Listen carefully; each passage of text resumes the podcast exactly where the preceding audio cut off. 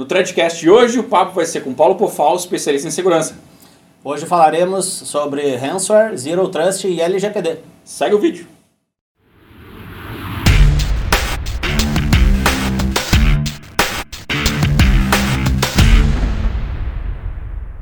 É isso aí, pessoal. Esse aqui é mais um Threadcast e a gente está aqui com um convidado especial, como todos eles.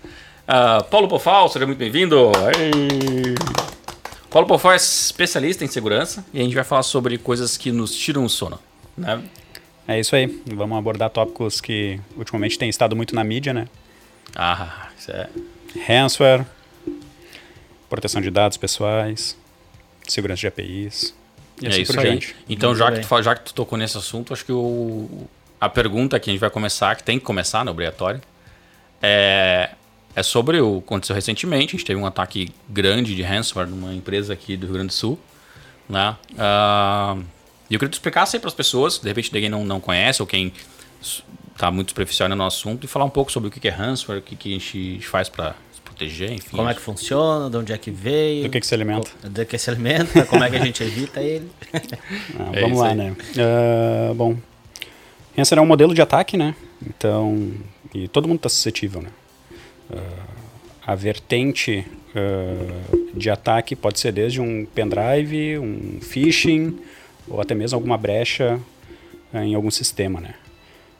o modus desse ataque basicamente uh, a entidade que está atacando vai depositar um, um, um, dispositivo em qualquer, qualquer máquina que ele, que ele encontrar e vai tentar lateralmente infectar o maior número de máquinas possíveis. Né?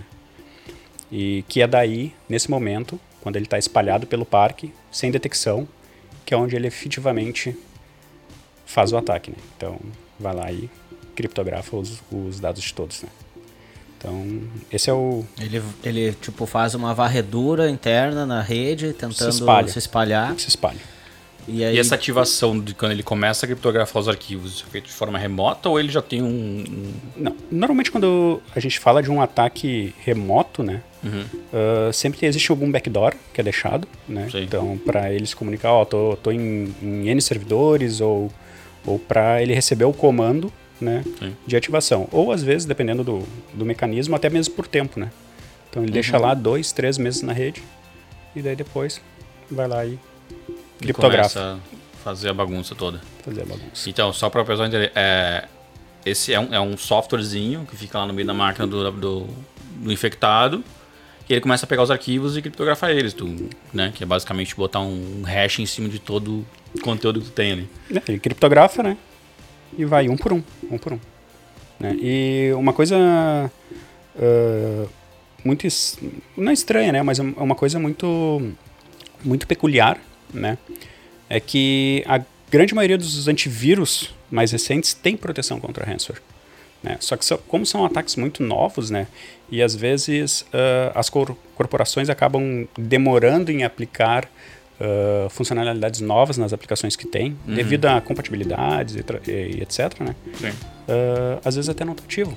Né? Bah. Então, por exemplo, uh, antivírus que não que hoje não dependem de, de assinatura, né? Que a maioria dos antivírus modernos não depende mais de assinatura e sim de comportamento, né? Eles já conseguem de, de, detectar esse tipo de ataque, né? Só que como é algo muito novo, né? existe muito falso positivo e às vezes a TI não quer lidar ainda com todo esse, esse esses falsos positivos, esse problema, né? lidar com uhum. isso. Né? Daí fica lá só em análise, só alerta, não bloqueia. Só alerta, não bloqueia. Ah, daí quando só alerta, vem não muito bloqueia, alerta e não bloqueia, já... tipo, já vira paisagem e depois, ah, qualquer alerta que aparecer, tipo, não tô nem aí, sabe? Porque é tanto alerta todo dia que tu fala assim, ah, é tudo igual. Sim.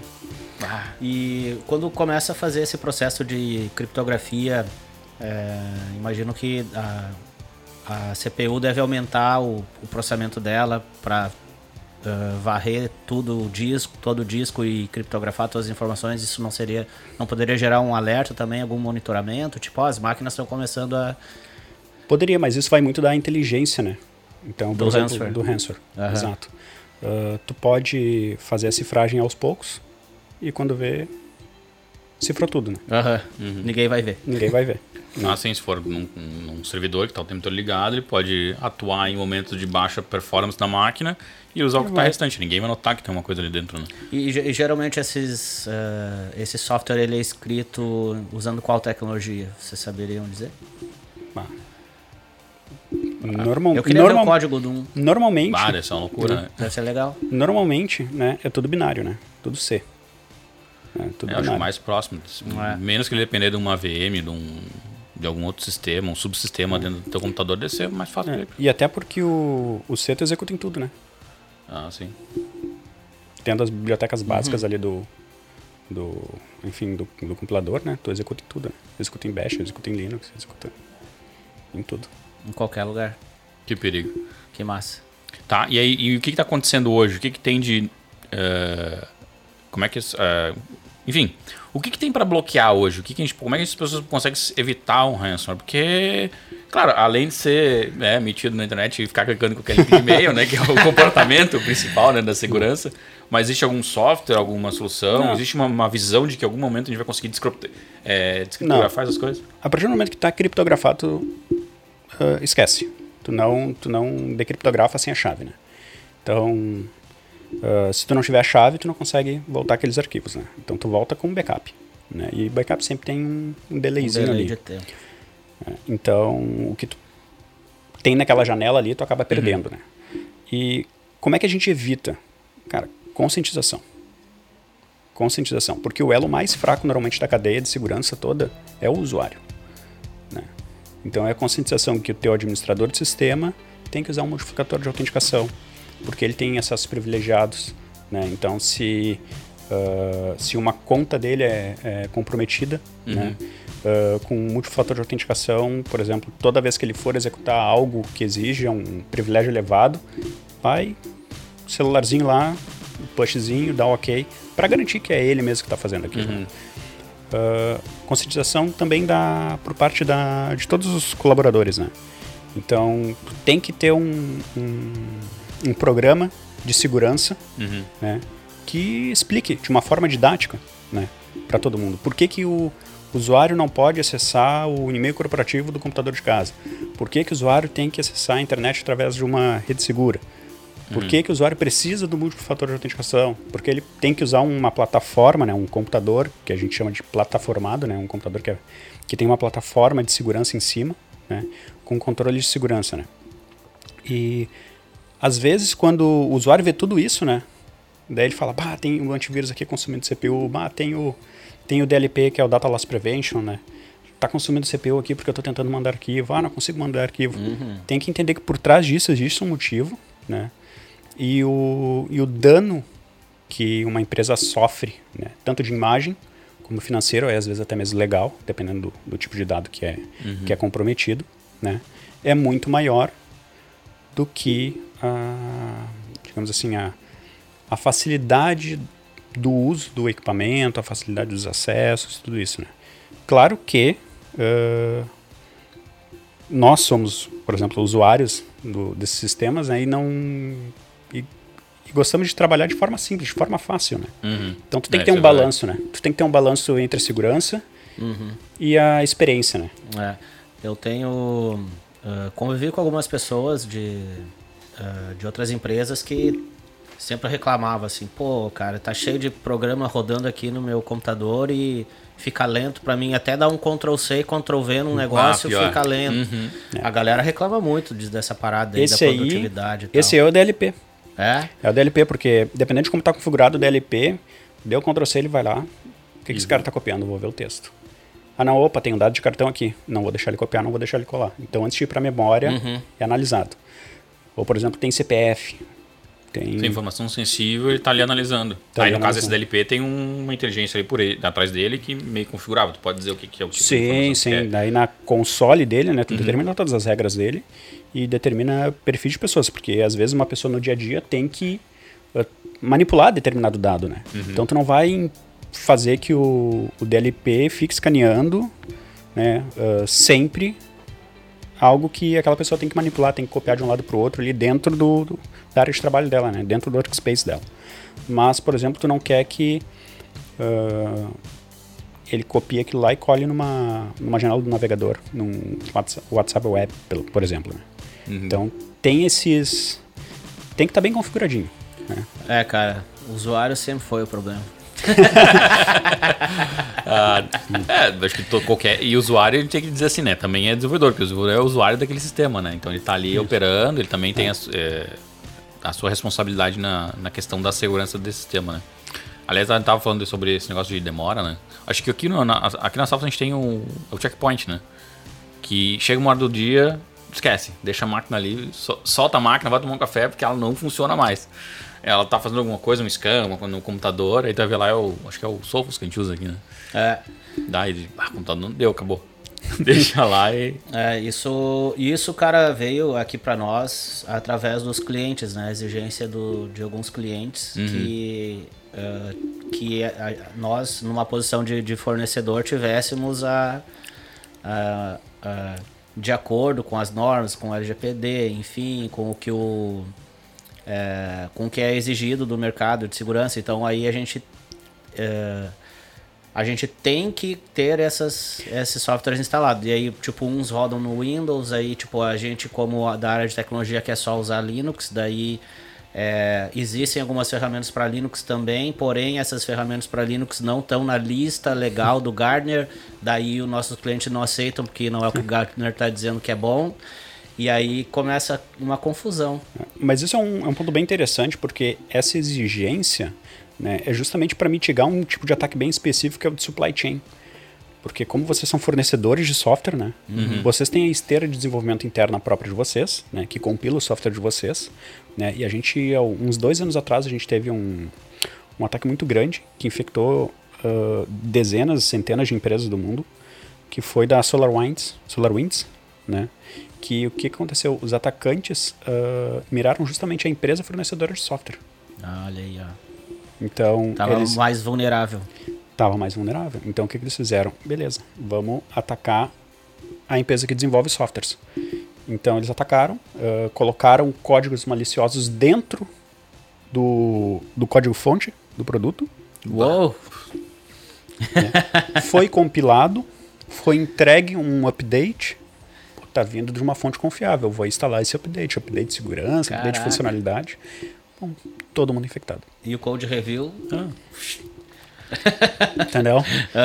Tem coisas que saem um pouco da, da capacidade de a gente de analisar isso aí.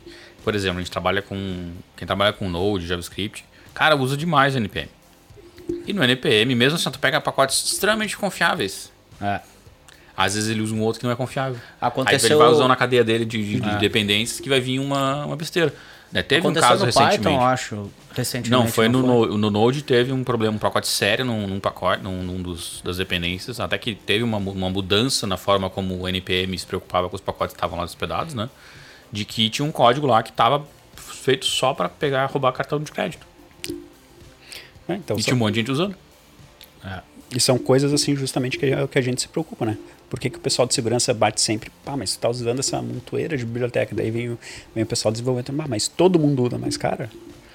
Então quer dizer que todo mundo está disposto mundo... a uma falha. é, e daí, claro Vai que. afundar todo mundo nesse barco aí. é verdade. Claro que daí a gente não tem como, como exigir que tudo seja desenvolvido em casa. É impossível. É impossível. Daí entra a questão do bom senso, né? Uh, cyber, né? Como uma área que zela pela segurança, tem que fornecer esse serviço para o pessoal de desenvolvimento, para o DevOps, para a esteira de desenvolvimento, para a empresa como um todo, né? Uh, que possa mitigar esses riscos. Né? Mas daí tem o contra, a contrapartida de que os desenvolvedores e o pessoal de produtos, etc., tem que estar engajado também nisso. Isso aí. Para quando uh, essas ferramentas identificarem algum problema, uh, o pessoal corrija, né? Exatamente, cara. Esse é o uma das dificuldades que eu já vivenciei é, em lugares onde o pessoal da segurança não conversa com o desenvolvimento e vice-versa e nem com o negócio. Então tá, tipo, cada um no seu canto fazendo sua coisa, é. tipo a bandinha do Chaves, assim, sabe? e aí, se não existe esse alinhamento, cara, fica bem difícil mesmo, porque daí. É, qual que é o objetivo, né? Se o objetivo do, dos três, quatro, cinco setores que for, uh, seja o mesmo objetivo, aí vai dar certo. Agora, se cada área co construir coisas assim mais específicas, né? Tipo, ah, uh, uh, métricas que, se, que sejam uma. É, que compete uma com outra, daí não vai dar certo. Né? E até essa, é, essa questão de todo mundo uh, convergido para o mesmo ponto, né? E tem surgido cada vez mais metodologias agora, né? Uh, Security by Design, que é, que a segurança é envolvida desde a da concepção do produto, uh, para identificar regras de negócio que possam uh, se tornar um risco no futuro e também o que eles chamam de shift left, né? Então tu faz a segurança uh, não, de, não quando o pacote está pronto, mas sim desde o do início uhum. do código, né? Justamente para mitigar. E, e, e, é comprovado, né? As horas de desenvolvimento que, que tu leva para corrigir um pacote que é um pacote que não, quer dizer, algo que não virou um pacote ainda, que está no código, é, são muito menores né, do que depois que tu buildou, compilou e, e colocou e fez o deploy no ambiente, né? Uhum. Ah, sim. Quanto antes tu atuar nisso, melhor, né? Porque quanto na cadeia de, de entrega, né? Quanto mais à direita, Direito. assim, mais adiante está, mais custo teve, né? Mais é, custo vai ter para fazer pra modificações. Ir, gastou para voltar é, e é. gastou, vai gastar de novo para percorrer tudo de novo. É, né? Isso aí. É milha percorrida, né? É milha percorrida, é. exatamente. Isso aí. Uh, então, como a gente estava falando dos ransomware, é, o, tem uma pergunta. O, o 2FA é uma das, das melhores uh, práticas hoje para tentar evitar que o usuário faça alguma é, alguma ação indevida ou sem querer, né? Porque às vezes ele pode estar sendo induzido por um e-mail, por uma mensagem, por Sim. alguma coisa, né? Uh, vamos lá. É, por que, que o, o, múltiplo fator de autenticação é tão efetivo, né? Porque a gente não pode confiar em senha. Né? Uh, já foi uh, comprovado, né? que os, os usuários, né? Nós, a gente sempre coloca uma senha uh, que faz referência a algo que a gente tem, que a gente conhece, que a gente Sim. faz. Às vezes é sempre a mesma senha com variações de, uhum. de números, de letra, enfim. Uh, e aquela coisa lá, o cara digita a mesma senha, no final coloca um, um ponto de interrogação, depois troca para um ponto de exclamação, daí depois uhum. Pô, e uhum. assim vai indo, né? Então bota um arroba no meio, bota depois um número. É. ah. Então, uh, por ser algo que é gerado por nós, né, a gente tem padrões, né? E o múltiplo fator de autenticação uh, é algo que a gente tem ali na mão e que está em nossa posse, né? Tanto que uh, não só para sistemas críticos, mas qualquer sistema. Hoje tu vai autenticar no Google, cara, é celular. Ele vai te mandar um push no celular, tu vai autenticar por ali. Ele não quer mais a tua senha. Uhum. Né? Ele quer o quê? Que tu tenha um dispositivo registrado lá e ele confia naquele dispositivo e que é efetivamente mais seguro do que tu digitar tua senha. Tua senha pode ser capturada se tu tiver numa rede insegura, né? E por isso que o múltiplo fator de autenticação é tão seguro, né? Então, por exemplo, uh, não, claro que não é só a utilização dele, uhum. né? Mas a utilização dele em momentos corretos da, da cadeia, né? Então, por exemplo, assim, se um administrador de sistema precisa executar um, uma conexão num servidor uh, crítico, cara, múltiplo fator de autenticação. Qualquer acesso à produção, múltiplo fator de autenticação. Sim. Porque mesmo que a credencial daquele administrador seja comprometida, né, ainda vai ter um segundo step, onde ele vai começar a receber push.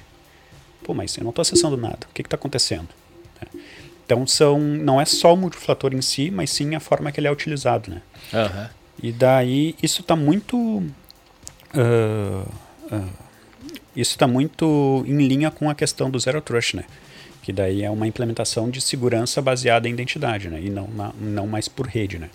Antigamente a gente tinha aquela segregação via firewall, né? Onde ah, o servidor está naquela rede, ele pode acessar os servidores que estão naquela rede. Hoje isso já cai por terra, né? Então, por mais que tu esteja na mesma rede, tu sempre precisa acessar via credencial, sempre precisa uhum. ter uma identidade Sim. e acessando qualquer recurso que tu queira, né? E aquela identidade tem que ser validada, né? tem que estar autenticada, tem que estar autorizada né? para executar uhum. aquela, aquela ação ou aquele acesso. Sim. Inclusive eu estava uh, esses dias estava vendo um negócio ali na internet e vi que tu também uh, eu o múltiplo fator de autenticação pode ser usado até na, na linha de comando, sabe? Tu tá fazendo alguma Sim. operação. É isso que eu, isso, tu não precisa estar dentro de uma tela uhum. com, com que tu tem que digitar, né? Ou num sistema, tu pode estar tá trabalhando um, uh, numa infra, Sim, um, um DevOps. push ali no, no, repositório. Pode ser um push, é, qualquer ah. coisa tu pode habilitar e colocar o, o código ali no, no console mesmo, dar ok e seguir adiante. É, né? é isso que eu ia comentar, né? Tipo, tu tá... A ideia que a gente tem inicial aí sobre o multifator de, de autenticação é aquela coisa, ah, não, agora no meu Gmail eu é botei lá, aí abre o app, tem um códigozinho ali, eu faço. Não, isso pode estender de N maneiras, né? Pode, pode ser, como falou lá, na linha de comando, fez o terminal, o é. administrador. Pode ser, sei lá, o cara entrar numa sala, um crachá, bota o crachá é. e depois vem outra, outra coisa. Ou... Cara, o do Gmail eu acho muito bom porque se tu tem o Gmail no celular e tu vai acessar a web no, no computador, ele vai sair um pop-up do próprio aplicativo do Gmail perguntando se tu é o cara que tá acessando, daí tu dá ok, tu não precisa copiar o código e colar lá, entendeu? É mais ah, rápido. É. Só dá OK aqui, sim, sou eu e, e já libera automaticamente. Exato. E tem uns que uh, acabam colocando um desafiozinho, por exemplo, assim, ó, o, o Microsoft Authenticator, né? Ele, quando tu vai acessar o Microsoft Authenticator, a, por exemplo, a Azure ou, ou até mesmo o, o Outlook, né? Ele te manda um número na tela, né? Por exemplo, número 49. Daí no celular aparece três números. Daí tem que clicar no número no certo. número certinho. Uhum. Tem, tem algumas coisas e cada vez mais vai evoluindo. Né? Uhum. Né? Bom, então esse negócio do duplo fator aí uh, me lembra bastante aquela forma que tu faz para autenticar, por exemplo, o dispositivo na TV. Que aí bora na TV um, um número. número. e aí no celular tu vai lá, coloca e ele sincroniza com a TV, né? O pair. É. Isso também é uma tipo forma de. Uhum. É. é. um, é um IoT, né? É. Um, isso aí na realidade é um fluxo de, de, de autenticação de IoT. São esses que a gente usa na TV, que uhum. uh, algum, alguns aplicativos hoje estão usando, né? Então, na realidade, tu não está autenticando tua conta, tu está autenticando o, o dispositivo, dispositivo, o device, né? Por exemplo, o Disney Plus é um que é, que é por isso, tanto que tu acessa lá a Disney Plus barra device, e daí tu coloca o... Tu acessa a tua conta esse, esse endpoint, né? O barra device, uhum. e daí tu insere o código que foi gerado para o teu dispositivo, né? Porque aquele código é único né? Sim. Então, daí tu autentica o dispositivo. Tu permite que aquele dispositivo acesse a tua, a tua conta. É um fluxo bem mais Não. fácil do que tu tem que lembrar a tua senha complexa e às vezes tem aquela coisa de bota um número, caractere especial, tu fica tendo que procurar lá e o controle ali é ó, terrível pra ficar digitando. É. Uhum. São soluções bem mais fáceis. Mais segura. Mais segura. Com uma experiência de usuário melhor. Ah, é, verdade. Que é mais rápido, né? Ah, falando em experiência mais... do usuário e segurança, agora que a gente tá falando sobre duplo fator de identificação, Uh, faz tanto sentido agora, então, as empresas terem, é, por exemplo, políticas de senha super complexas, do tipo, não, duas letras maiúsculas, quatro caracteres, os caracteres tem, especiais tem que ser esse, esse e esse, mais dois números, um monte de coisa. Não vou ter um underline, 16 caracteres. Às vezes, por, sei lá, uma conta que tu. Né? Mas aí que tá. Normalmente, quando tu uh, pede tudo isso, tá? Uh, complexidade e, e tamanho. Hum é para te evitar uh, brute force, né? Uhum. Então, quanto mais tipos de caracteres tu tem uhum. ali, tu aumenta exponencialmente a quantidade de, de possibilidades que tu tem de formular uma senha, né? Uhum. E por que que hoje uh, a autenticação via, via senha ainda é necessária? Porque tu usa ainda muito nos sistemas da empresa, né? Tu usa muito nos sistemas da empresa. Tu não, tu não tem uh, ah, MFA em tudo. Né? Tu não tem Device Authentication em tudo. Né? Uh, algumas empresas estão começando a trazer isso, mas é muito complicado, principalmente para sistemas legados, né? Uhum. Tu acabar fazendo esse, esse, tipo de implementação, né? Então, por isso que ainda existe essa, essa complexidade de senha, né? Que é um apuro por segurança, né? Às vezes tem um sistema legado que, por exemplo, não tem um mecanismo de identificação de brute force, e daí tu bota o robozinho lá e fica testando uhum. várias vezes, várias um vezes. Senha. Um monte de senha. E quando vê, opa! Assim, né? O cara, tipo, quem for fazer o ataque já conhece a pessoa, já tem um monte de informação sobre lá, já começa a chutar coisas Ex que são, provavelmente o cara vai e ter. E existe dicionários de senha. Uh, tem público, GitHub, público. Né? Isso, tu baixa um arquivo de não sei quantos mega lá e tu bota isso de input do programinha e, e ele... E vai. Porque aquelas... Um monte de senha repetida, a galera adora usar. E, exato, mas é justamente isso, é por, uh, é por porcentagem de acerto, né? Então tu coloca umas quantidade de senhas que comumente são utilizadas, né? Uhum. E testa, né? Então, admin 1, 2, 3. É, cara, com certeza no aceita lá dentro. No roteador uma... da tua casa lá é, é certo. Senhas que o pessoal acha que é seguro, que é padrões de teclado. A sequência 1Q, 2W. Ah, sim, o query, a famosa senha query. Porque daí tu olha assim, bah, número, letra, centro, não sei o quê, mas não é. São padrões que tem no teu teclado, que daí tu compõe um dicionário que tu olhando de fora, não, bah, parece uma senha segura, mas na realidade não é. Porque são tudo padrões ali que já estão pré-determinados. Sem pessoa, e... ah, não tem lá aqui, ó. Um, né, ah, fez senha. Exatamente. Peraí, depois eu tenho que mudar minha senha. Né? Vou ter que dar uma revisada na senha. Vou ter que dar uma revisada na senha. Uma coisa, uma coisa legal que até eh, os navegadores estão utilizando é sempre quando vai fazer um cadastramento, eles já te sugerem, não sei se vocês já viram. Ah, sim. Daí vocês viram como é que é assim. A Apple faz isso direto. A senha é pesada, meu. É. Pô. Não tem como lembrar, né? Não, não, não tem, como lembrar. Como. Pois então, daí o que, que tu faz? Tu vai ter que guardar ela em algum lugar. Eu guardo. Não tem os aplicativos lá que a galera usa, que guarda toda a senha? É, tem. LastPass, tem, tem alguns outros aplicativos, mas é, é complicado, né? É complicado. Pois eu, eu também acho complicado tu ter que ficar salvando tua senha. O... Né? Porque tu vai ter que botar em algum lugar. Pode ser num aplicativo? Ah, enfim. pode. Daí, daí tem, por exemplo, assim, ó, aplicativo gratuito para Windows, Mac, Linux, KeePass. KeePass. KeePass é um aplicativo muito bom. Em vez de usar o Notepad++, usa o KeePass. Deixar aberto, assim, assim. É. Senhas. O, o, nome do arquivo se chama Minhas Senhas. Minhas Senhas. Ponto .txt.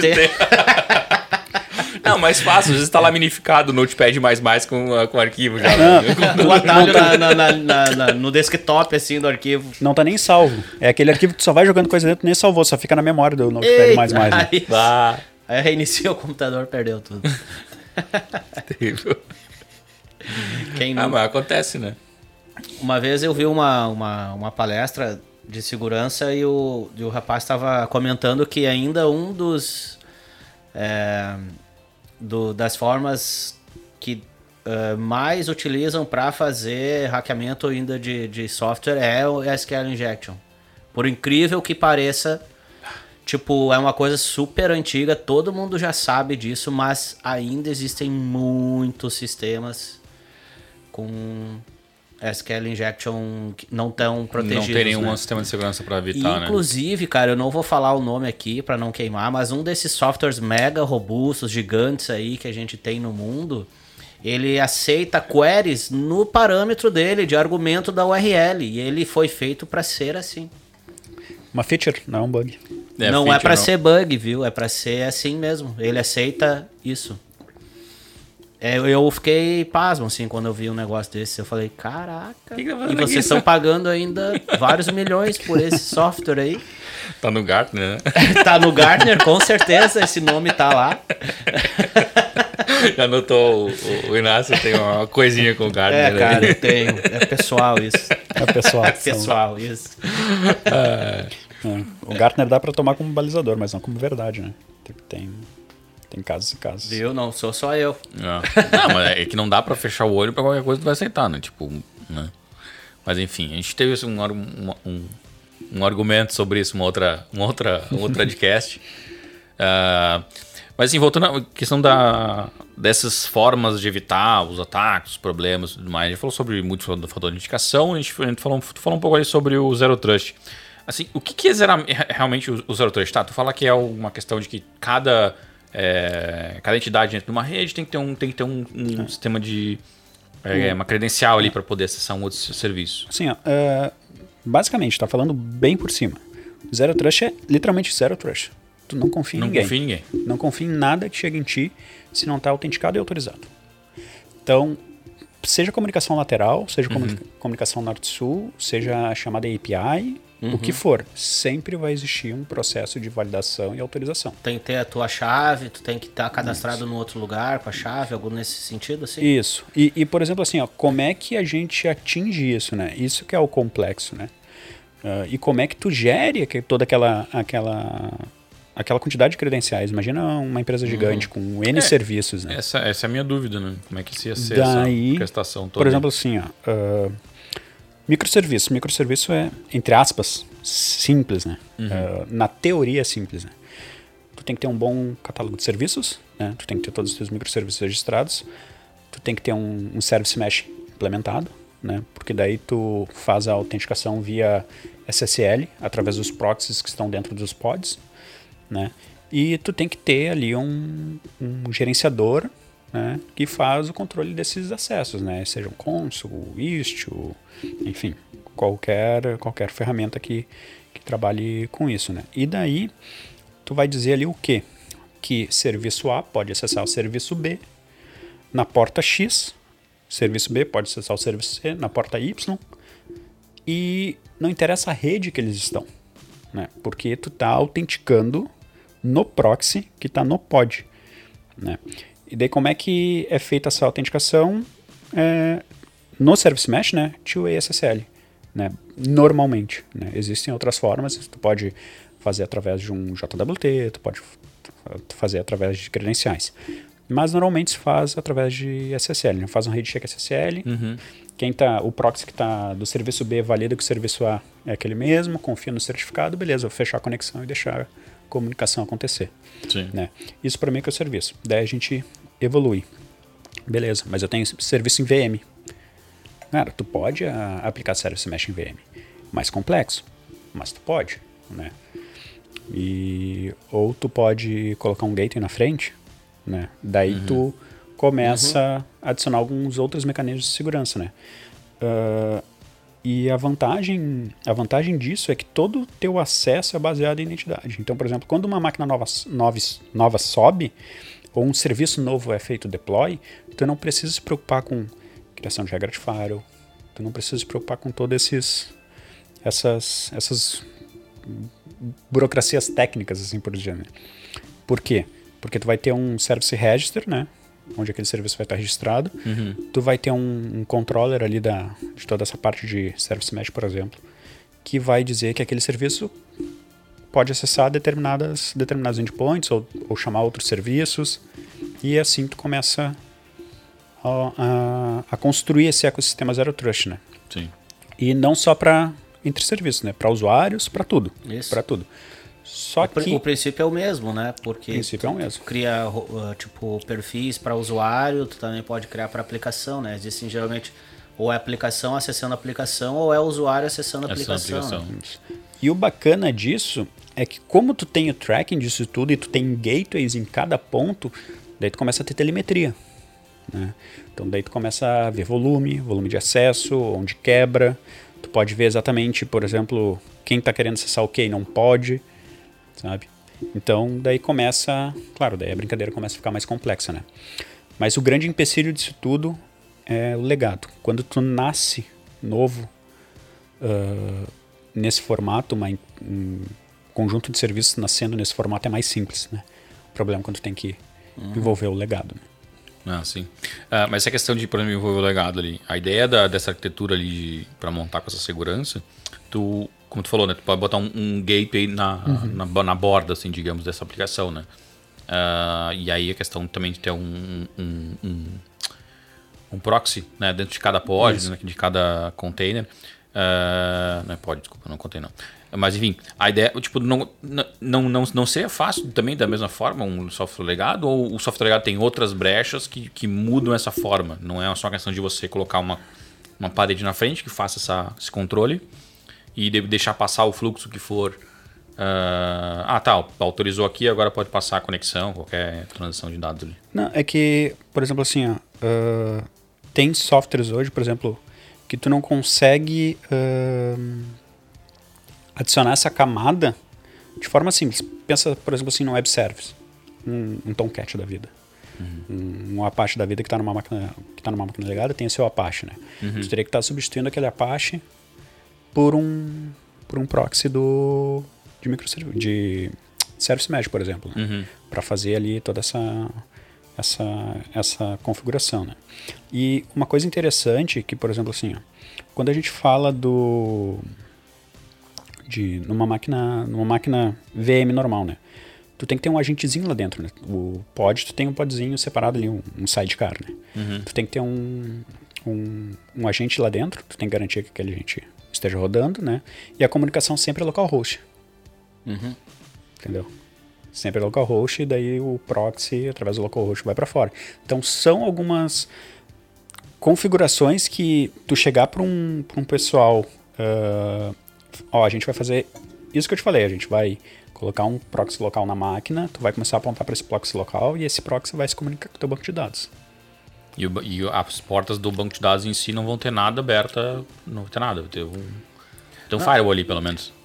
Não, é porque o proxy, o proxy, ele vai ser o autenticador, ele vai ser o que vai ter a credencial.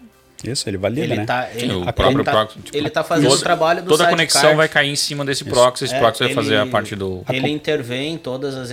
Pode intervir todas as entradas e saídas de rede da, daquela máquina virtual. Exatamente. Então, quando é um software rodando na frente de outro, entendeu? Aí quando esse aqui tenta acessar alguma coisa, é ele não faz local. a conexão com o IP ou com uma URL de fora, ele faz local, não, sim, porque esse roxo, cara não. ele faz o PF, uhum. um mapeamento, entendeu? Uhum. Mas esse carinha é o que seria o, o sidecard dentro do tipo de uma arquitetura de microserviço com service mesh.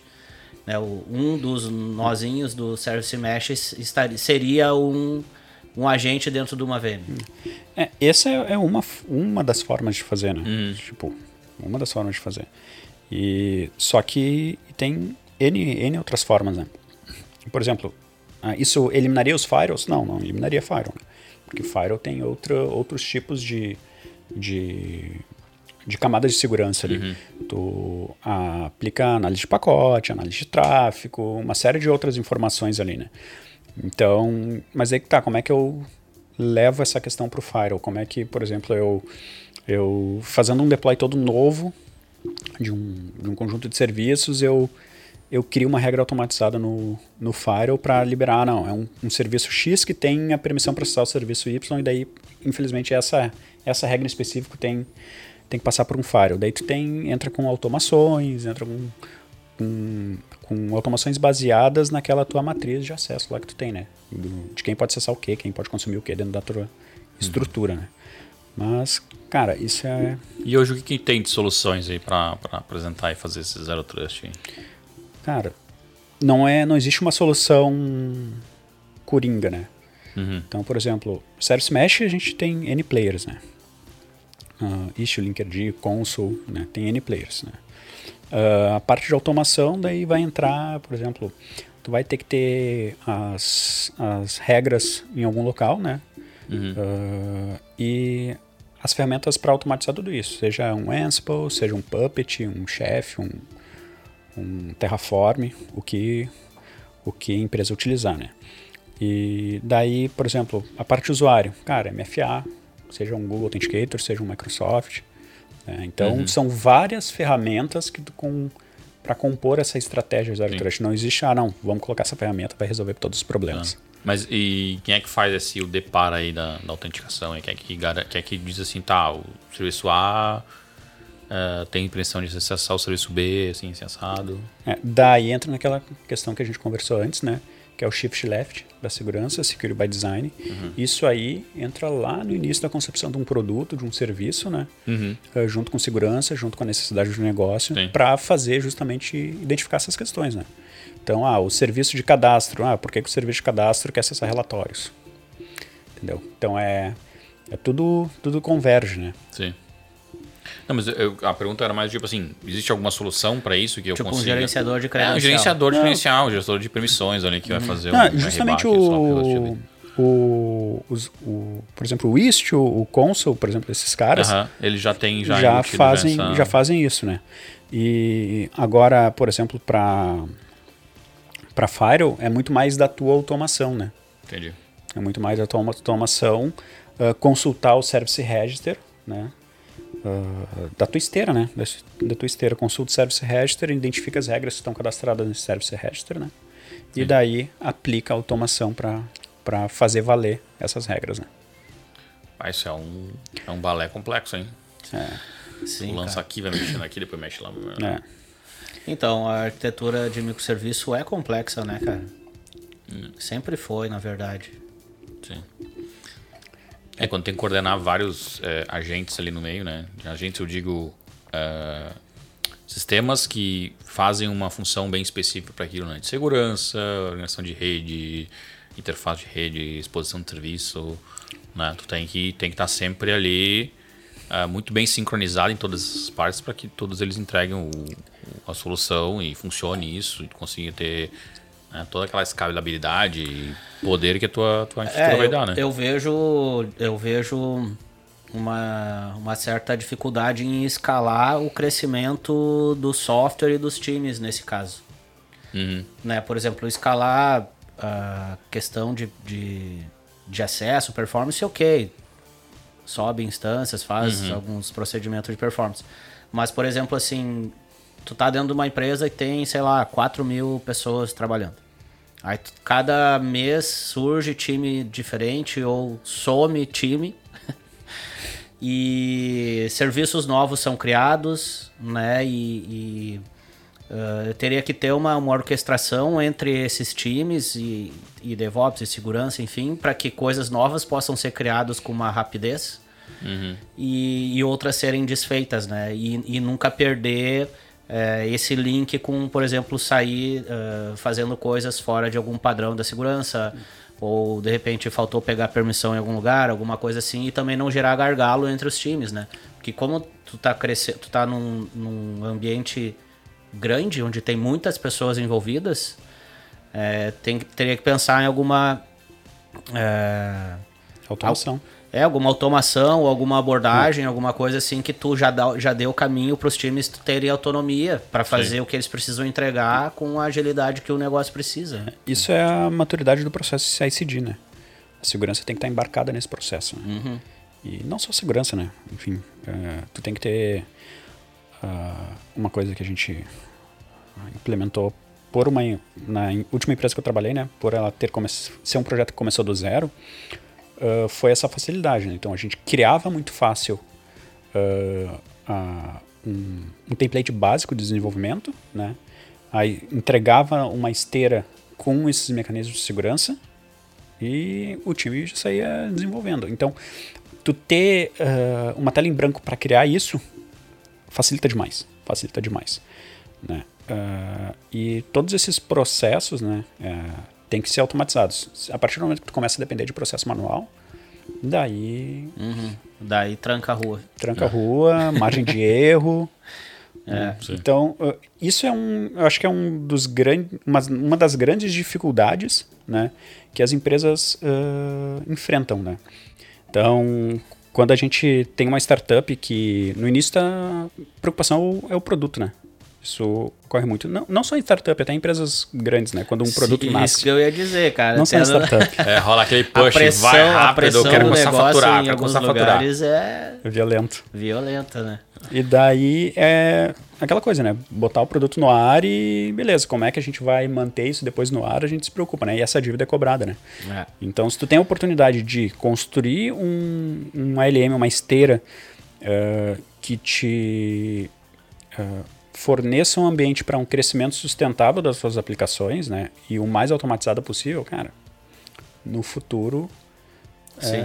É, é isso para mim entra no mesmo barco do, uh, dos débitos técnicos, né? Independente se for de, de segurança ou de é, qualquer outra origem, entra na mesma lista ali. Se uma hora tu vai ter que pagar esses débitos. Se tu não pagar, corre o risco de acontecer o que aconteceu com o início da nossa conversa aqui, o Ariel comentando sobre o ataque de uma empresa aqui do Rio Grande do Sul, né?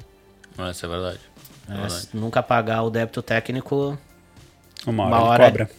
ele é. cobra. A gente tem uns mais detalhes técnicos a respeito dessa, desse, dessa ocorrência aí? Alguém conhece aí alguma coisa que rolou? Me falaram. Me falaram. que conseguiram fazer o, backup, o backup. recuperar o backup recuperar das coisas, backup. né? É. é. Mas assim, detalhes mais técnicos do que isso eu não sei ah, é como bom. foi feito. É. é. aliás, aliás, essa coisa também, eu tive algum. Tem, tive um parente que, que teve um problema recentemente com, com, com ransomware. Bloquearam todos os projetos dele lá. E cobraram uns pila violento, né? Porque. Aí é que eu achei, que eu achei engraçado, né? Aí eu falei para eu fui conversando com ele, falei, olha, cara, os caras não têm informação tua. Aí ele falou assim, não, não, parece que eles têm, que eles sabem que eu sou isso, que eu sou engenheiro, né? E aí eu falei, cara, não sei, eles devem estar tá dando um chute aí para te forçar a pagar e cobrar caro por isso, né? Acesso à máquina ele já tem, né? É, tem isso, né? Pois é. Vai achar o arquivo lá, minhas senhas.txt. ah, pois é. É, mas é que tá, é, é aquilo que meio que tu comentou antes, né? Tipo, depende da forma como esse ransomware funciona. Às vezes pode ser só um que caiu lá, ou então ele já caiu, já abriu as portas pro inferno lá, é isso aí. Eu vou, vou dizer assim, como é que eu me protejo em casa, tá? No computador pessoal. Sim. Hoje eu tenho, contrato um, um serviço da Microsoft, não fazendo propaganda de forma alguma. É o que é o OneDrive, eu tenho enfim, Os arquivos ficam tudo na nuvem, né? Ficam tudo na nuvem, 100% na nuvem. E uma coisa interessante e uma coisa legal dele, eu não sei se o Google Drive tem isso, tá? Mas acredito que deva ter. Se ele identifica uma mudança muito grande nos meus arquivos. Ah, apaguei uma, uma pasta com 100 fotos. Uhum. Me manda push no celular. Ah, é? Ah, interessante, hein? É, deve ter. Então, assim, só para mostrar que na propaganda, né? Tem, a Microsoft tem, o Google tem, tem, a, Apple tem, tem. O, a Apple tem. Mas eu não, eu não sabia dessa funcionalidade aí, eu não, sei, não sei é, se os outros de push notification. Ah. No, eu acho que é só para É, também tem que pagar os pila, né? Só para acho que é só para versão assinada, né? Então, eu tenho uma versão assinada da Apple que é bem baratinho. Tipo 10 ah, pila tá. por mês, assim, vários gigas. E não sei se tem essa funcionalidade. Teria que dar uma investigada. Hum. Alguma vez já testou aí? Tentou? Não, nunca testei. Mas é interessante, né? Porque já é também uma. Sim. Uma. Uma forma de identificar alguma mudança que, não tá, que ele não está habituado a fazer com os ah, arquivos sim. dele, né? É, mas uma coisa que, por exemplo, no, no Google tem é versionamento de arquivo. É. Se ele se mudou o arquivo, tu vai lá, ah, recupera para a versão que estava anterior. É, são, é o backup. É o backup. É o backup. É. Tipo, teu backup tem versão. Então é? vai, pode voltar a versão de cada arquivo que está no teu backup. Né? Exato. Né? Então, então acho, que é, acho que é uma boa saída, né? É. Tem ransomware. Ah, captei todos os arquivos, agora tu te lascou, vai ter que pagar aí 5 mil reais para desbloquear. Tá bom, amigo, vai esperando aí. Formato PC. Formato PC. É, recupera. Formato PC, recupera tudo e deu. Não, tchau pros caras aí, chato pra caramba. Né? Pô, aliás, aliás tá, tá rolando de golpe aí, meu. É, tá difícil o negócio, cara. Tá complicado, né? Quantos, quantos MS do SMS cara, tu recebe por dia? Um eu recebo um Ah, monte. clica aqui, teu Pix, teu Pix tá aguardando pra tu receber uma grana. E bah. É, tipo, tua fatura do não sei o que não foi paga, clica aqui para regularizar. Eu recebo muito de milhas. Milhas, milhas. Tenho, uh, até pra gente, como ver que a gente tá exposto, né? Exposto, né? né? Porque assim, ó, eu, eu sou um usuário de milhas, muitas. Tudo, tudo eu tento transformar em milhas. Transformar em milhas. Uhum. Né? E chega, ficha. Já caiu uma, milha. Ah, caiu um banco chega, de dados lá, o cara, ah, esse cara que faz milhas. Aí manda. Exato.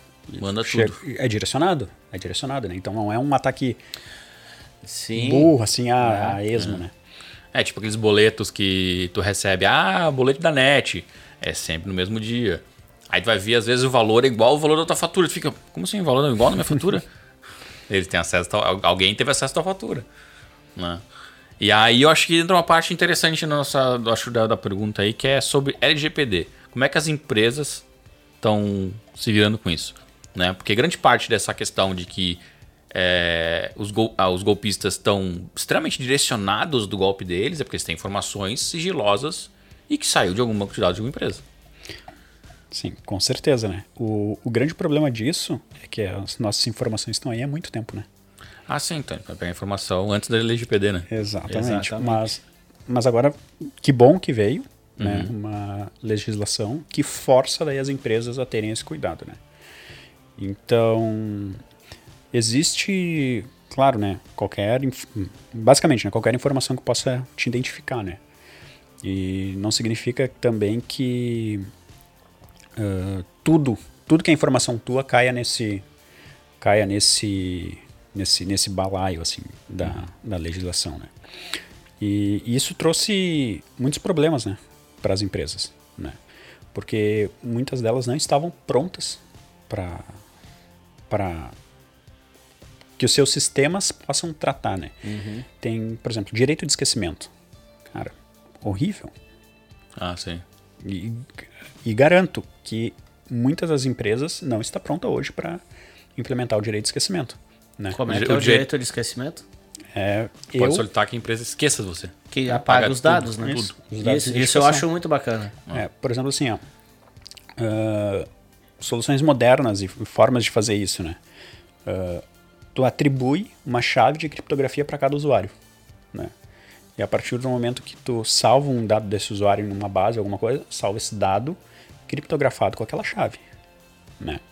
Ninguém está falando, por exemplo, para para te apagar o histórico de compras ou de, de visitas ou de visualização de produtos daquele usuário. Pode Isso é apagar é, só a chave. Tu, tu apaga a chave tu atado, e, a, e tu apaga o. Tu, tu deixa então, de conseguir acessar aquela informação. Né? Sim, tu, uh, tu a, a, digamos tu assim, aqueles dados eles tu acessa existem o registro, lá. mas não acessa quem é o que a pessoa comprou. É. E até isso é interessante porque assim. É interessante, ó, hein? E isso. Uh, a gente fala, a gente falava muito antes de ah, criptografar o disco da máquina e coisa e tal. Cara, esquece. Criptografia de disco não é segura. Né? Uh, por quê? Hoje, tudo nuvem, né? Uhum. Então, tu tem que cifrar o dado. Por quê? Se tu cifra o dado, o teu próprio DBA, quando acessa uma tabela, não vai ter acesso, não vai conseguir não, ver nada. Não né? vai ver. É. E, por exemplo, assim, ó, uh, que nem eu estava falando do histórico, por exemplo, histórico de compras. O histórico de compras é, um, é uma informação legítima para o negócio. Então, tu quer manter aquilo pode manter um identificador atrelado a um histórico de compras e sem atrelar informações pessoais. Entende? Uhum. Então tu começa a, a tu fazer os registros de compra, mas tu não sabe quem é a pessoa que, que fez aquilo lá. Então mas tu sabe, protegeu a mas, pessoa. Mas aí que tá. Daí tu começa a, a gerar outros dados. Por exemplo, faixa etária não é um dado pessoal. Data de nascimento é. Então a gente tem uma faixa etária de um consumidor de 25 a 30 anos. Uhum. Beleza, isso pode estar aberto. Sabe? Interessante. Entendeu? Ah, eu tenho a, a cidade, o bairro. Ah, beleza, o bairro tu não identifica ninguém. Então daí tu começa a ter, uh, e claro, né, isso vai desde aquilo que eu te comentei, fazer o shift left para Uh, na concepção do produto isso ser Sim. tratado junto com segurança, né? Para dizer o que está condizente com o LGPD, que não é. Que Exato, porque daí o pessoal do negócio isso. vai falar, ah, eu preciso da data de nascimento, tá, mas o que, que tu vai fazer a data de nascimento?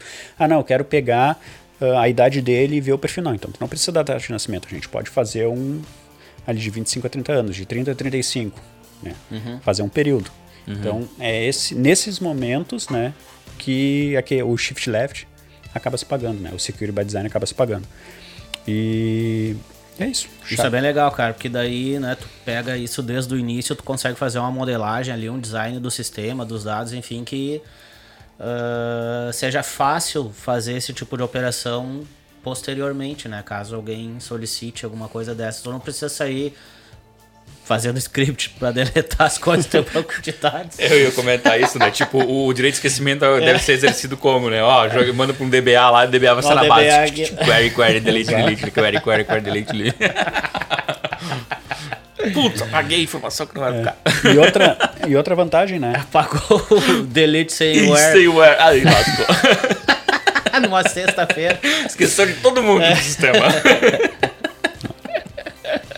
E, e, outra coisa bacana disso é que uh, se tu tem o dado vazado, tu não tem um, um CPF. Sim. Tu tem um. É massa. Ah, beleza. Fornecer é. um dado analítico para alguém avaliar, sei lá, minha loja qual o perfil de consumidor, é, tu, nunca tu, quem tu é tem um, uma informa tu tem um dado ali, mas tu não tem a, a, a, informação original, né? Tu não sabe o que é aquilo tem um texto ali. É. Textos que tu e não a, sabe o que, que, é. E até a gente fala assim de ah, criptografia, né? Mas a gente tem outro mecanismo de segurança, né? que daí é um pouco mais avançado, né? Que é a parte de tokenização. Que daí sim, tu transforma, por exemplo, aquele dado num token e aquele token não é reversível aquele dado. Claro que daí tu adiciona uma complexidade. É, é, esse é o melhor cenário, tá? Esse é o melhor cenário para a questão de segurança. Tokenização, gostamos de tokenização aqui. Porque daí tu acaba Uh, claro, tu tem que ter uma base central, não central, mas tu tem que ter uma base onde tu faça o depara do token para o dado real, né? Mas as aplicações em si só acessam o token, né? E daí tu vai ter poucos pontos, né, uh, da tua cadeia ali, do teu, do teu fluxo, né, da, das aplicações, aonde efetivamente alguém vai precisar acessar o dado, né? E dar um exemplo simples, né? Uh, quando o cara liga pro, pro call center alguma coisa, ah, me confirma teus quatro últimos dígitos de um cartão de crédito. Me confirma teu, teu e-mail ou alguma coisa assim, né? Uh, por exemplo, o, o atendente do, do, do call center que está do outro lado normalmente não tem a informação total ali, né? Tem só uhum, um, um pedacinho. Um pedacinho, né? Então são coisas daí que, cara, são, são coisas um pouco mais avançadas, né? Daí a gente começa a falar de tokenização, mascaramento de dados, que daí, claro, exige uma complexidade um pouco maior, mas, de novo, mais segurança ainda. Porque se tu vazar o token, tu não, tem, não tá vazando nem o dado criptografado. Então daí, se a gente entra num, numa questão de vazamentos de dados para GDPR LGPD e, e PYI, que é a americana, né, que, que não, não pega, a legislação não pega. Por quê? Porque tu está vazando um token, né? Foi vazado um token e não o dado real. Sim. É, então... Bem, bem legal mesmo isso aí. Tá, e hoje, digamos assim, tipo, uma empresa não tem nada. Quais são as principais coisas, pessoal, que as pessoas têm que se preocupar com o LGPD agora, assim, tipo, de emergencial? Se não tem nada... Não tem nada. Mapeamento. Ela tem que saber o que ela tem. Então, tu tem que saber quais dados tu tem, em quais bases tu tem, para a partir daí tu conseguir traçar um plano, né, para atender todas as os requisitos da norma. Então, tu tem que ter o teu modelo de dados muito claro, né?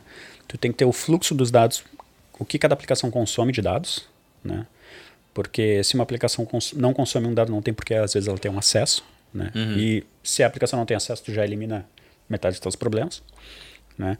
Então, esse eu acho que é o principal, né? Que é, é a base do trabalho. Uhum. É fazer uma análise dos dados, mapear tudo, ver o que é ver o que está na norma, né? ver o que o está sujeito à norma, né? E a partir daí determinar como é que tu vai tratar cada cada dado ali, porque o que que acontece é que às vezes a tua aplicação também não está pronta, por exemplo, para te ir lá e cifrar o dado, né? Sim. Então tu vai ter que ter hum, vai ter que ter uma ação conjunta, né? Uhum. A cifragem daquela base ou a tokenização de uma base com a modificação que tu vai ter que fazer dentro da tua aplicação. Né? Uhum. Mas antes disso, cara. Mas tu, tu, diria então assim que o, o, maior medo que o receio e a preocupação que você tem que ter sem ter é tipo, não, agora é muito sério o fato de qualquer dado vazado vazar da minha base. Né? Tu vai sofrer com algumas questões legais e. E vai pagar bem caro. E vai ser caro isso aí, né? É, teve a. Agora eu não me lembro a empresa. Tem uma empresa de aviação que, que sofreu, né? Uh, do, da Europa que sofreu uma, uma ação Multa. pesada. Aplicação de lei. Né? Uh, uma empresa de aviação, agora não me recordo o nome, né, mas depois, enfim, só jogar no Google aí. E foi em torno de milhões de euros que sofreu de multa por vazamento de dados. É isso aí, tem que ser mesmo. É. Cara, a pior coisa que tem é ficarem te ligando. Todo mundo tem teu. Parece que todo mundo tem teu número, tá ligado? ficam te ligando, oferecendo serviço, oferecendo é. tudo. Agora é só cara, tocando no meu telefone tudo, né, cara? Não, não adianta, porque daí tu vai receber a ligação do, do Luciano, do Ricardo, ah, sim, da Cleonice. um número de alguém que já... e, eu, e eu tenho, eu tenho, eu tenho, eu tenho duas, duas pessoas chaves, né, que é a Cleonice, que o Bradesco sempre liga atrás dela. Pô, Cleonice, vai pagar tadinho no, no Bradesco, cara. Ai, cara. Mas uh, esses dias, uh, esses dias não, faz até um certo tempo, um banco me ligou, né? Dizendo, ai, nós temos uma pendência aqui com um senhor e tal. E eu falei, ah, qual que é a pendência? Daí ela falou, não, peraí, vamos confirmar alguns dados antes. Daí ela disse, pode me confirmar teu CPF? Daí eu falei, eu não gostaria de te dar meu CPF. É. Daí ela disse, mas eu preciso que tu confirme que você é você mesmo para eu poder falar sobre o assunto. Eu falei, mas eu não vou dar meu CPF igual por telefone, eu não te conheço. E ela disse, ah, mas então eu não vou conseguir fazer, uh, te, te, dizer, uh, falar contigo sobre a pendência, eu não vou conseguir resolver. Eu falei, tudo bem, então deixa assim, porque foi tu que me ligou.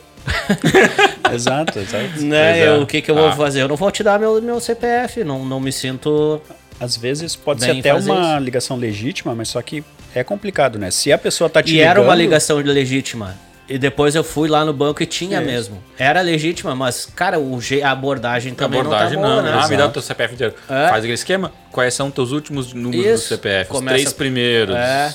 Né? Os Ou fala uma dois- palavra e pede para outro completar. Tem essas coisas. Já recebi ligações nesse, nesse sentido boas, que me, me falam uma palavra e eu tenho que completar outra. Tipo, ah, não é meu tamanho, é X. Ah, é, eu sou- eu falo sobrenome, entendeu? Mas ela já sabe parte da informação e ela me pergunta. Ou então ela te pergunta só uma parte de algum documento meu.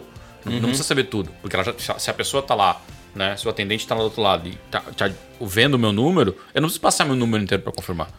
Exatamente. E até uma coisa assim, eh, essas informações não são confiáveis para te fazer um atendimento, né? Hoje, qualquer atendimento que tu liga para um banco é tudo autenticado, né? Né? Então, tu, tu liga, tu vai digitar a senha do teu cartão de crédito ali, ou, ou do ou senha do teu internet banking, dependendo do banco, né? Cada um vai pedir um- uma informação.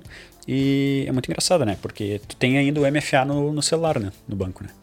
E daí para te, às vezes, fazer um tipo de atendimento, o atendente fala, não, ó, vou te retornar para para URA, tu faz a autenticação e daí depois tu retorna comigo o atendimento. E isso ocorre, né? Então, é, é aquilo, né? Ah, cada vez menos estamos dependendo de informações pessoais, né?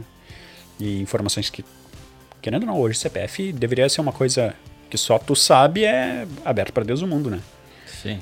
E nome, sobrenome, isso aí hoje não é mais, não é uma informação privada, né?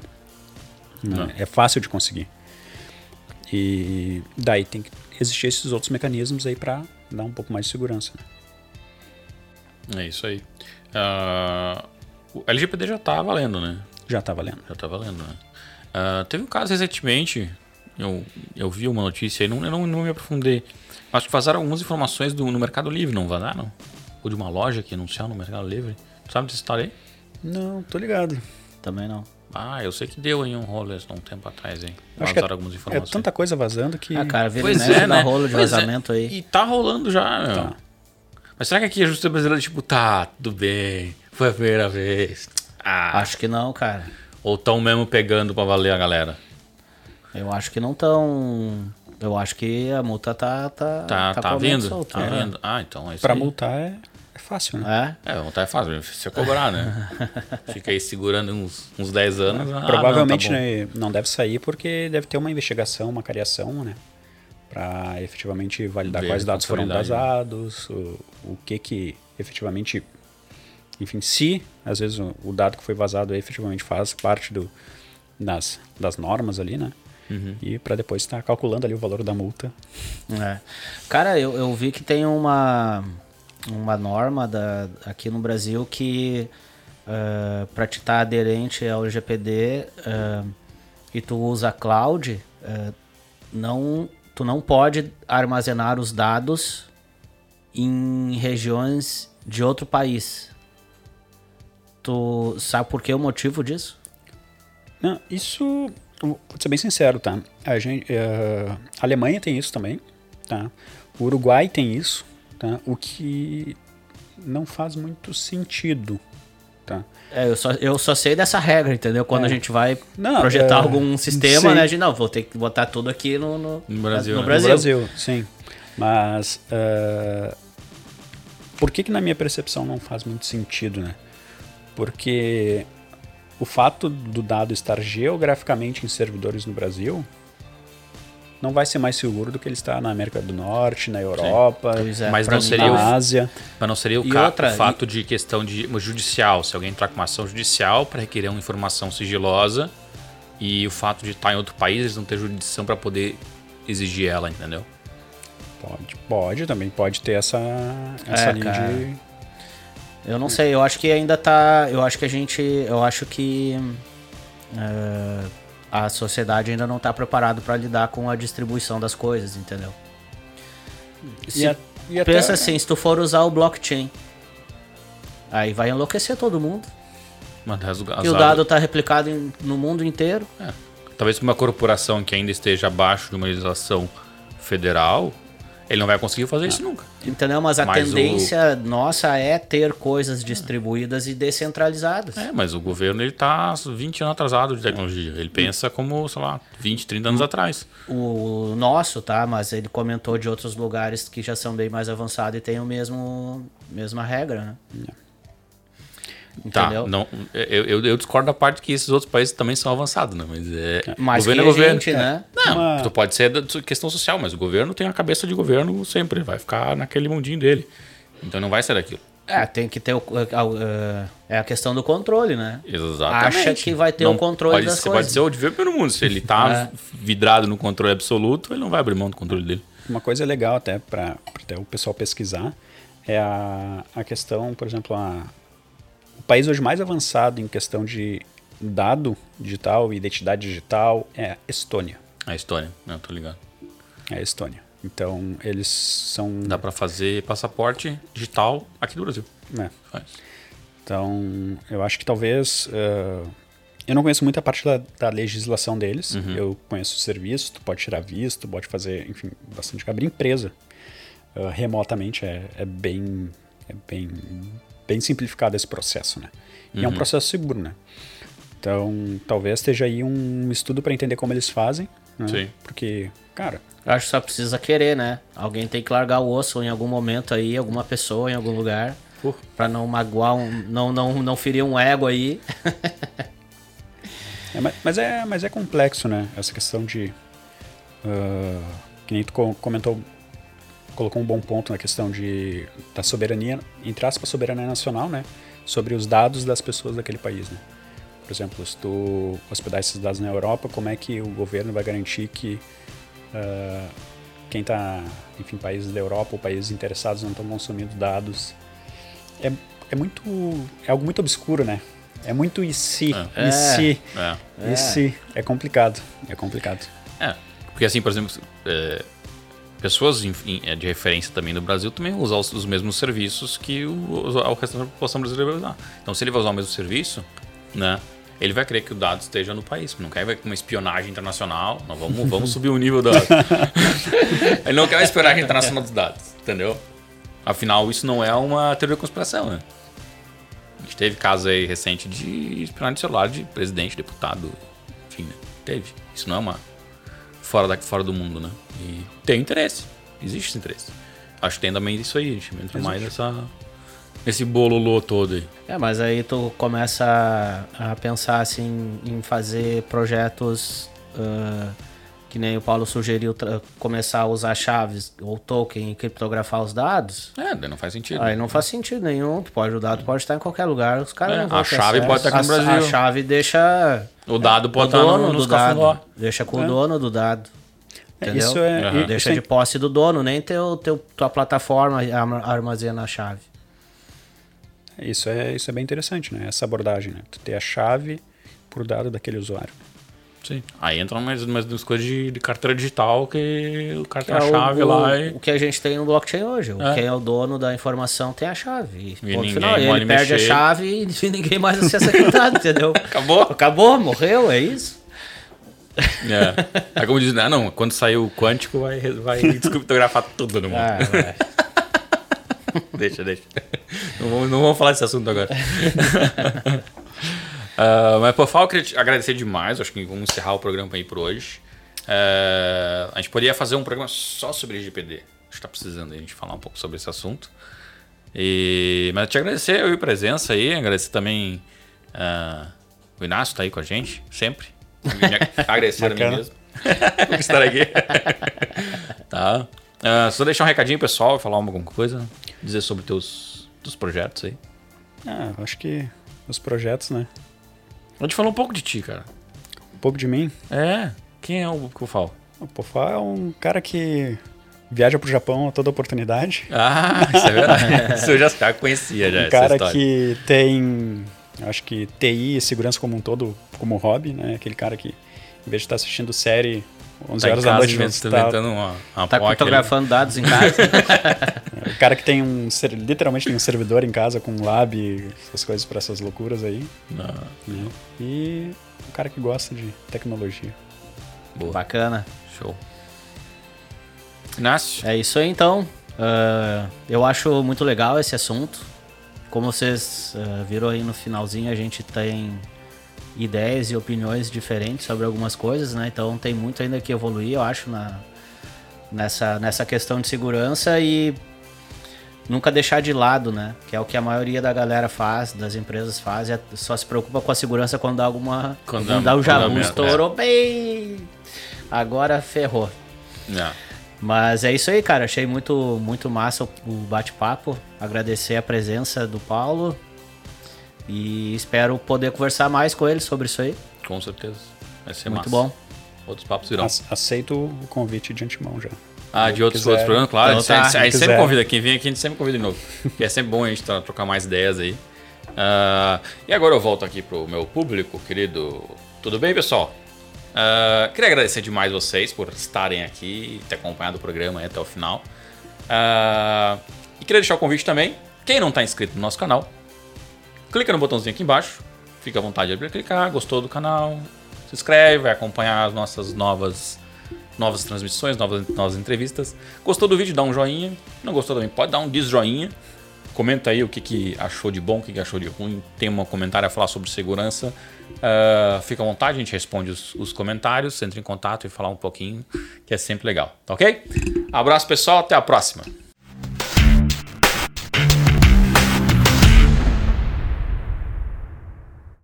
Acabamos de presenciar o Ariel dando a senha aqui pro nosso diretor. computador, né, cara? Uma senha fácil pra caralho. ah, a cara, como é que pede muitas vezes a senha? Eu não vou botar uma senha complexa.